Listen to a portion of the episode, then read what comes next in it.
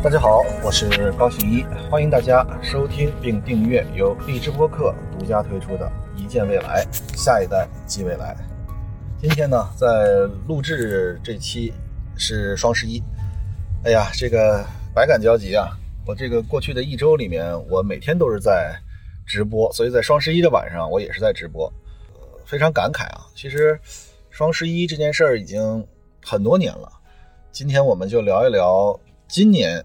我们所看到的是阿里后来宣布了它是五百多亿，呃，但是在双十一就是十十一月十一号没结束之前啊，有公开平台发说，阿里和京东今年都不宣布这个数字啊，或者打引号的报喜式的这个数字，从一千亿到两千亿到三千亿到今年的五千亿，他今年是不说这个数字，但最后还是给出了这个数字啊。那么我们来分析一下双十一是如何形成的，双十一的商业模式到底是什么？双十一到底是一个宣传和营销的手段，还是一种技术升级之后的必然产物？那么在今天的播客里面，我们就大概跟大家聊一聊这个事儿。双十一我接触呢非常早，我零九年就接触到双十一，那个时候我大概率认为，呃，我的脑子应该是没记错啊。那个时候我当时在学校，然后呢做这个负载均衡的研究。呃，这个负载均衡是指什么呢？就是，呃，大家知道，如果一个电子商务平台啊，假设说阿里或者京东，它是需要啊，后来当然他们是云计算了啊，他们是需要有一定的服务器的，这个服务器的计算能力、存储能力是需要提供出来的。那么，到底准备多少啊？就是家里的米准备多少，为了这几口人吃？突然间有一个朋友来访，对吧？一大胖子。一顿饭把你们家米全吃完了，那你们家里备多少米，对吧？大概是这么个意思。所以什么叫做负载均衡？就是双十一那天是有突发访问量，但是平时是没有那么多的。那么这个就怎么去处理这种呃突然间在一个时段的一个并发的需求和操作啊？我当时在研究这个叫负载均衡算法，后来也发了论文。那么这事儿呢，其实一点也不新鲜。比如说这个春晚啊，在春晚的时候发短信。当年在春晚时候发短信，中国移动啊、中国联通啊，等于都是这个很大的这个负载，然后对压力很大，对吧？然后比如你同时哪一个好好的视频，你如果同最早的时候你如果同时看，那它可能会就有这个服务器的问题。然后呢，开玩笑说说微博呀，微博的负载呢，大概能承受三个一线明星同时离婚啊，因为我一直说微博其实到目前为止还是第一社交媒体。这个社交媒体第一的意思不是说它访问量最大，不是说它的月活最多，也不是说我们大家在上面花费的时间越来越多。相反啊，我们在微博上花的时间越来越少。但是微博是一个我们获取重要资讯啊，打引号的重要资讯，或者说热搜，呃，就是我们关注点注意力经济啊，最主要的其实我觉得微博现在还是第一社交媒体。而且说开玩笑说一个话，就是没有哪个明星离婚是在抖音上发一段的啊。呃，也不太可能在我们播客上聊聊三十分钟，说我这为什么离婚了，所以一般都是在微博。所以微博呢，说他的负载大概是这个三个一线明星离婚能有的负载。所以呢，从零九年的时候我就开始关注这个事儿，后来呢开始愈演愈烈，就是后来就形成了这个双十一的时候，本来是一天是吧？这个零点开始抢，然后瞬间秒没。呃，然后发展到今天，可能是已经十天甚至一个月了啊！开玩笑说，尾款人他一开始先要你付点押金，表一个诚意，然后呢，到时间再拍再再尾款。那么双十一这样的方式啊，它其实并不新鲜，它其实是一种技术发展演化过了之后的结果。我们想一想，在有双十一之前是什么？有双十一之前呢，我们大家买东西在哪儿呢？或者说？呃，如果我们没有在电商平台买东西，在哪儿呢？实际上我们是在，呃，商场，是在门店，啊，比如说北京的什么双安啊、长安啊，还有这个呃翠微啊等等这这些大的商场，呃，原来啊，就是在两千年初啊，到两千零三年非典疫情之前，甚至我觉得二零零九年、二零零八年以前，商场都是绝大多数人购物的首要选择。呃，因为大家习惯了在商场里面买东西，呃，其实，在商商场里面买东西有很多的这个优点，比如说这个在商场里面它能够有体验啊，你能够去试，你能够去试这些衣服，然后呢，你什么东西所见即所得啊。后来呢，其实培养出来这个电子商务的这个事儿啊，是从什么时候呢？其实是从二零零三年非典疫情的时候，呃，大家开始了习惯于在网络上的购物。其实我觉得啊，很有意思。二零零三年的时候，因为非典疫情，大家开始呃习惯电子商务。在二零二零年有了新冠疫情，其实也是去年开始这个直播带货大潮啊，所谓的什么演艺明星纷纷，他们打引号的叫降维打击啊。这里面有一个鄙视链，这拍电影的不拍电视剧，拍电视剧的不愿意上综艺啊。当然现在都反过来了，是啊，这个综艺的看不上的这个直播的啊。但是后来发现哪离钱近，那个。就去干什么？后来那个郝磊啊，这个说了一段话，我觉得还挺有意思的。说他特别感谢这个直播这种模式，是因为有了直播这种模式之后啊，这个很多所谓的当演员的啊，他想要拍戏、拍电影的，其实他就是为了钱。那你的直接目的是钱，那你就去直播，那离钱近，就不用非要说自己要作为一个演员，要作为一个表演者啊或者表达者这样的方式出现。我觉得挺有意思的。所以大家会发现。呃，我们养成一种购物习惯，其实是需要付出很多的这个时间的，同时呢，还需要不断的持续的输入，让我们明确，呃，这种仪式感。所以呢，其实双十一无论是它这种活动，还是这个，比如双十一的什么晚会啊什么的，它就要做成一个像超级碗 Super Bowl 那样的什么春晚似的那种状态，给大家一种好像就全民狂欢的这样的一个日子啊，其实是种营销方法。那么在当年啊，商超的时候，在这个场商场的时候，也有。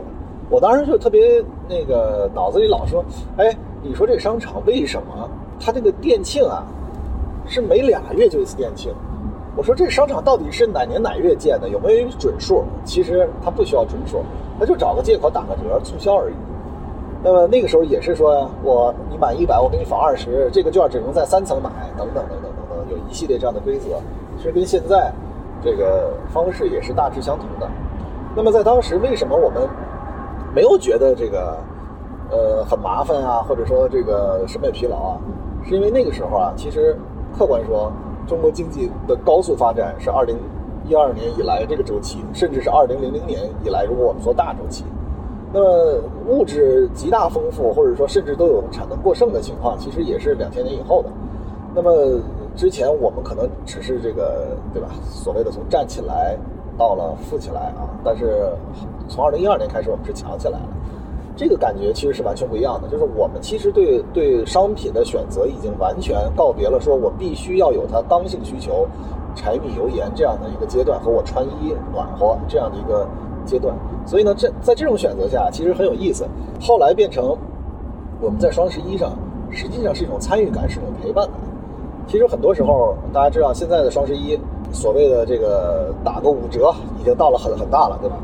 那么为什么它不行了？为什么说双十一现在虽然今年五千多亿，好像看起来还是不错，但是一个是反垄断，一个是互通互联，一个就是直播的兴起。其实直播的兴起对于呃双十一，因为双十一的背后还是传统电商嘛，还是这个 App 或者网页端的这个电商的方式。其实。这个大家看啊，我们去买东西，一开始在商超，那是实体经济啊，你要在这儿，然后呢，后来变成了电商，电商呢相对虚拟化，变成了页面的展示，对吧？然后把商品介绍清楚，你在网上下单，还有最早还有一一批人是到线下去试，然后呢，这个在线上采购，对吧？其实大家知道。之前这个马云说阿里做了很多创造性的工作，对吧？然后呢，提供了多少的就业机会？然后呢，辅助了多少的这个企业？其实它只是从某种狭义的角度，阿里当然也做了很多的技术的创新和贡献。但是咱们单说电子商务这个事情，就是以阿里为为首吧。电子商务这个事情，实际上其实就是把平台作为另外一种中间商，平台就是原来那个商场。换句话说，当它有了流量。就是所有流量的入口，如果在阿里或者如果在京东的话，那么，呃，它就替换掉了一个商场，你只是进来就在这里购物而已。然后呢，通过这个非接触式的这个快递的方式给你送到家里，是这样的方式。原来你是在现场，然后呢，他给你开个票啊，你到收银台，然后去交钱，然后在这个完完成交易这样的一整套流程，这是只是技术进步了之后的一种变化。那么现在有了直播。啊，这直播当然有很多乱象了，比如说这个艺人直播了之后说，这个产品出现了问题，说哎呀，这个我就是一个销销售员，我就是一个呃代言人，我就是打广告的啊，这个出什么问题你应该找这个商场。实际上，这个比喻是完全错误的。一个直播的主播啊，包括他背后的团队，当然他看不见背后团队，比如商场里面他可能还能看见保安，还能看见这个呃收银员，还能看见这个销售员，他是分工合作的。但是在直播里面，基本上就是主播和副播陪着的那个。这几个人露脸但是以以主播为负责制的这样的一个团队，其实他们相当于一个商场，而不是售货员。他们有选货啊，让什么样的货入入进来，呃，他们也收了很大的佣金。那么他们也承担了销售的工作，他们也有供应链的整合和这个选择，包括仓储，甚至有部分的他们还是自自己搭仓储。啊，如果你看那个十十三幺那个，就他们有偶尔。有一些自己也需要去搭这个仓储，然后自己发货，这样它快嘛啊？然后包括他这样一一下，相当于自己囤了一部分货，成本还能够有议价能力。当然，这个直播的水是非常深的啊。我说的这个只是一个最粗浅的一个角度。比如说，现在在直播里面，它还有一种形式，就是刷单。这种刷单其实是一种 cheating，就是是一种欺骗。但是，好像这个市场上很多人在这么做，劣币驱逐良币了。呃，他们说这个大概在一些平台上刷单是百分之八的成本，就是你如果说销售额一个亿，那么它大概得有呃八百万是这样的成本，有的贵的甚至是百分之二十到百分之二十五，就两千到两千五百万。那么实际上这是一种非常不好的现象。现在这种就是特别卷，就是让你觉得这个竞争压力非常的大。其他的主播动不动上来这个数字是多大的，有的是这种假单，是纯纯的假单啊，根本都不发货的。但是这种呢会在资本市场或者说在滴滴的时候，在尽调的时候能够看出来。那么另外一帮人是做发真单，比如里面搁这个卫生纸啊什么之类的，就是好像像起来跟真单似的。而每一个那个所谓在上面采购的也是一真人，只不过给他们点钱，他们去刷。这种其实都都牵扯到违法犯罪了。但是这种形式啊也不不少见。这种所以你会发现，他们实际上就是一家商场，他们呢。让你进到这个商场里面来，然后通过他的这个呃货品的选择，通过他的表达，然后呢沉浸式的浸泡，而且直播还有一个，就让你养成一种惯性，他跟你这种陪伴，能够好像觉得他一直出现在你的生活里面，所以这就是这个为什么直播电商在最近一段时间里面，或者最近两年里面，已经成为一个极大的风口。那么。还有，我想跟大家呃聊的就是，我们不知道今年是不是跟以前热情一样饱满。就是这个事儿，我是觉得，因为我本来就不是一个喜欢在网上购物的，我觉得我我是一个标准的这种呵呵直男思维，就是有什么需要我就去买，哪怕是在网上买，我大概也知道是什么。呃，但是你看啊，现在有了直播这种形态，我看过最夸张的一个是我有一个刚需的一个必须用的一个笔啊，就是。这个笔在双十一的时候，我专门做了一个调调查。双十一大概给它打的折是就便宜便宜百分之十到百分之十五，我大概算了一下啊。但是在另外一个直播平台上是买一送二，就等于说这一下是多少？你花了一份钱给你三个笔，对吧？这个一下就就就可不不是百分之十五的这个钱了，买一送一就等于变成五折了，对吧？这个等于三折。还有那种比如说。你买点什么这个吃的呀，还是什么？一下买一送十二啊，这就已经不是打折这么个简单的问题了。这个的优惠比例在直播里面已经远远高于了在双十一里面你所能享受到的打折。那么同时，第二个问题就是在直播的时候，他们很多主播会宣传说这是全网最低啊，这是一个非常重要的问题。就是当他有了全网最低价的时候，当他签了这样的协议的时候。那么这个商品，你在双十一的时候，你就不太可能再看到比那个直播的时候低了。同时呢，最近两年啊，其实还有一个现象，就是国潮风的兴起，或者是我们叫国产的替代。原来呢，这个我记得最早的时候啊，一零年初的时候，很多人在双十一的时候就去买这个所谓的国际大牌啊，呃，其实也没便宜多少，但是觉得好像这个我需要被解读。就是比如我用香奈儿，我用爱马仕，我只要穿了这个衣服，我就是什么样的人。这就是为什么当时说上海地铁要挤挤地铁啊，或者北京要挤地铁，还一定要买 LV 的包啊。这个 LV 的包被挤得特别烂，但是他就觉得这个或者香奈儿的包啊，这个其实原来我们的这个民族自信还真的没有最近几年强。就是原来呢，第一，我们的商品呢，可能确实我们老是说中国制造，就是我们是加工厂。但是现在呢，我们有中国设计，我们有中国制造，那个就是智慧的智，中国制造。我们在很多领域里的东西都已经不是国产替代的问题。我们想想，在当年，呃，三 G、四 G 手机的时候，准确说三 G 的时候，那时候就是摩托罗拉、爱立信、诺基亚啊。这两天我还在怀旧似的看看我原来的这这些手机，我最早用过爱立信啊，我当时特别喜欢爱立信，什么七六八啊什么之类的。后来呢，开始用摩摩托罗拉啊，那个时候的。移动电话真的是他们的非常的好，咱们当时其实也有啊，他们的移动电话非常贵啊。当时这个这几个，当时国产的那个移移动电话，我记得还 TCL 还有呢。但是呢，就是你你拿过来吧，你就看做工特别粗糙，这个是无可改变的。但是现在我们看看我们的华为啊，我们现在看看小米啊，其实现在的手机或者说现在的这个三 C 产品，是毫毫无任何疑问，我们已经没有问题了。但是从另一个角度。其实最近两年还有一个很好玩的事儿，就是国潮的彩妆啊。这个彩妆原来大家这个怎么着不得是国际大牌吧，对吧？Tom Ford、Giorgio Armani 什么的，有一系列这样的彩彩妆品牌。但是呢，最近两年，尤其去年，这个风潮已经到了国潮的这个彩妆，呃，中国人自己的彩妆，然后有很多中国元素啊。他们要么跟故宫合作，要么跟跟敦煌合作，要么跟一些大 IP 合作。要么跟一些中国传统的这个文学合作，其实会让你觉得，这个它的工艺和它的概念已经让让你非常的觉得舒服啊。这其实我觉得是一种文化自信的体现，就是我们完全不需要再被别的或者说这个大的奢侈品牌去解读啊，我们自己的自己选择就是这个。但是呢，这个国潮的品牌啊，在在今年，尤其是彩妆，呃，受到了比较大的影响。就今年开始，这个彩妆，呃，基本上已经大家不投了啊。然后呢，这个像还投的是什么呢？就是速食的面呀，速食的米啊，就是你能直接就把它做成一碗面啊。这个现在原来叫千坛大战，现在恨不得千面大战、千饭大战，堆人入局。这个头部的几家已经被追捧得很高了。我们之前的一见未来给大家讲过，这个它是 fear of missing，但是它只是怕失去机会成本，一定得上这个车，对吧？但是具体具体怎么着，它它其实是不管的。然后呢，我们再接着说这个。就是直播的业态要比这个所谓的电商要真正的强在什么地方？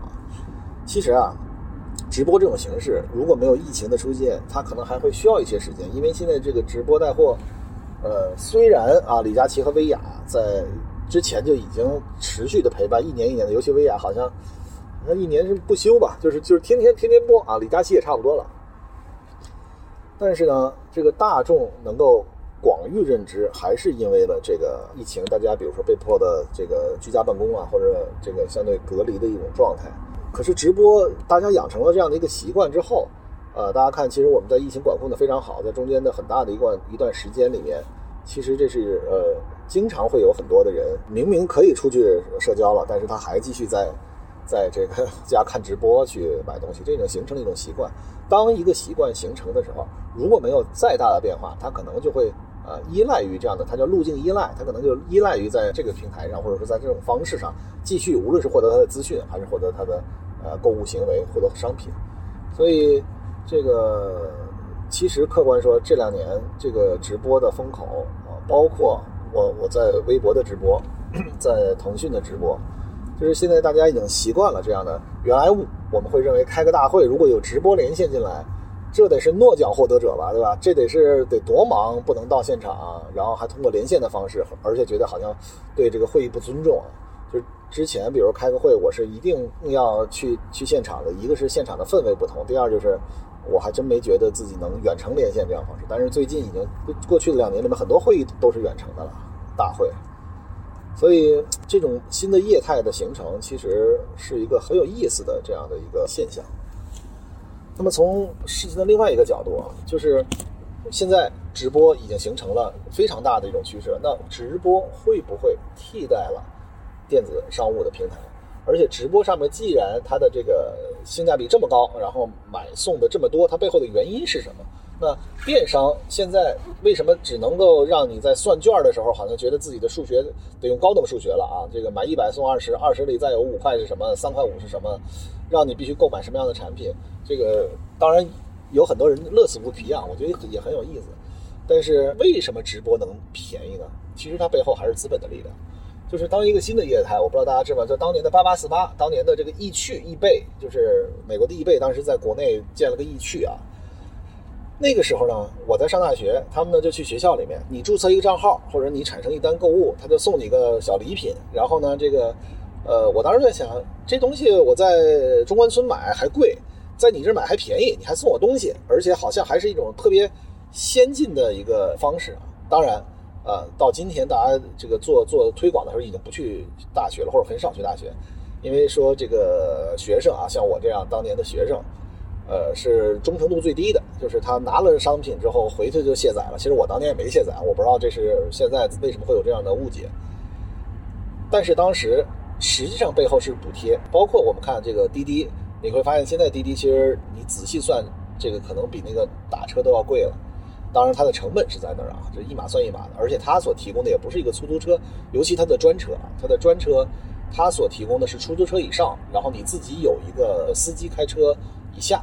这个这个阶段应用的空间，所以呢，这个我们可以看到，在这个直播里面，补贴是现在一个非常这个重要的原因。为什么它能够这样？一方面呢，你仔细看它的一些产品，当然假冒伪劣也有；还有一方面呢，是一些急于打开市场，呃，相当于这个成本是这个制造商去买单了。那么另外一个方面，这个里面还有一些是什么呢？就是资本的力量，就是。资本是需要它迅速抢占。当然老说现在资本无序扩张，什么叫资本的无序扩张？资本无序扩张实际上就是用大量的补贴，使得自己在专属的领域里面啊，它的垂直领域里面可能马上成为第一，把第二、第三全给挤死了。这个挤死是指垮了，不再运营了。然后它拥有了垄断的权利，然后进而它就拥有了定价的机制，然后它就可以开始重新。啊，在这个这场竞争里面去去收钱，然后呢，重新获得资本的利得。这个其实我们一直反对的是，包括党和政府和中央都反对的是资本无序扩张，可没有人说反对资本扩张。资本是推进一个经济体向前发展的重要力量，但是它的无序扩张，尤其是有垄断，那是极为呃对这个经济是有伤害的。所以。其实资本在直播这个业态里面，我觉得背后还是有一些力量在啊，推动着这个直播一直在一种呃，我们可以说让你觉得很很神奇的角度啊。它什么时候回归理性？我觉得应该时间也不会长了。尤其直播带货这个事儿，所谓虽然跑出了李佳琦、薇娅，跑出了头部的直播，但是他们也不具有垄断的这个能力啊。我我个人认为，直播还是个供应链经济，它根本与你直播。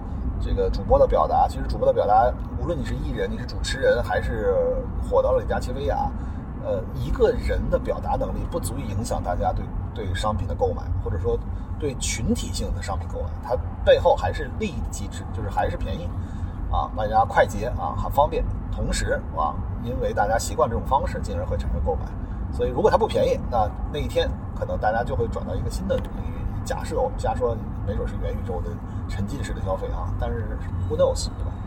那么最后一个问题，我想提的是什么呢？就是其实对于反垄断，我觉得尤其像你说这个淘宝啊，像京东啊，他们呃说我们提供了多少的就业机会，实际上他们对实体经济的影响，或者说呃电子商务平台也不能叫影响，因为它是新的事物的发展，但是客观说会使得。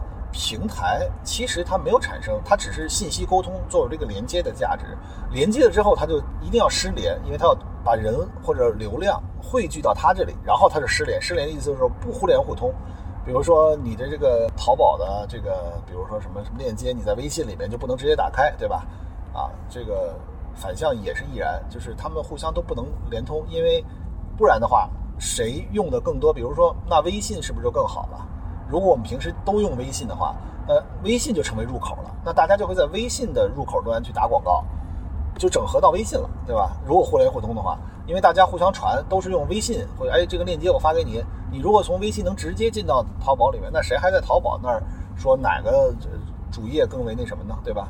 它原来这些广告机制啊，它原来这些推荐的方法呢，可能就会受到极大的影响。所以这个事儿其实就是让我们知道，他们垄断和无互联互通，就是让连接给他们产生了他们的势能和价值之后，为什么他们要失联？为什么他们要让呃这个不互联互通？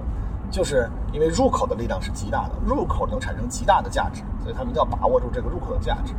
所以从另一个角度，这个大的电商企业在双十一啊，其实我觉得它是一定会慢慢的走到理性，因为确实在最过过去的几年里面，我们不能叫消消费升级或者消费降级，也许我们消费的欲望降级了，但是我们消费的需求升级了。就是我们对于商品的渴求，我们对于文化的认同，我们对于所这个购物的方式的新颖性和有趣性，我们提出了更高的要求。但是消费的行为降级了，是因为我们的物质已经相对丰富了，已经就是除了一些刚需的东西，我们很有意思的说，为什么这个车企在中国都非常的有钱？比如这个很多的欧洲人，他买一个车十几年、二十几年，老爷车遍地走啊，在中国可能三年五年就要换一代。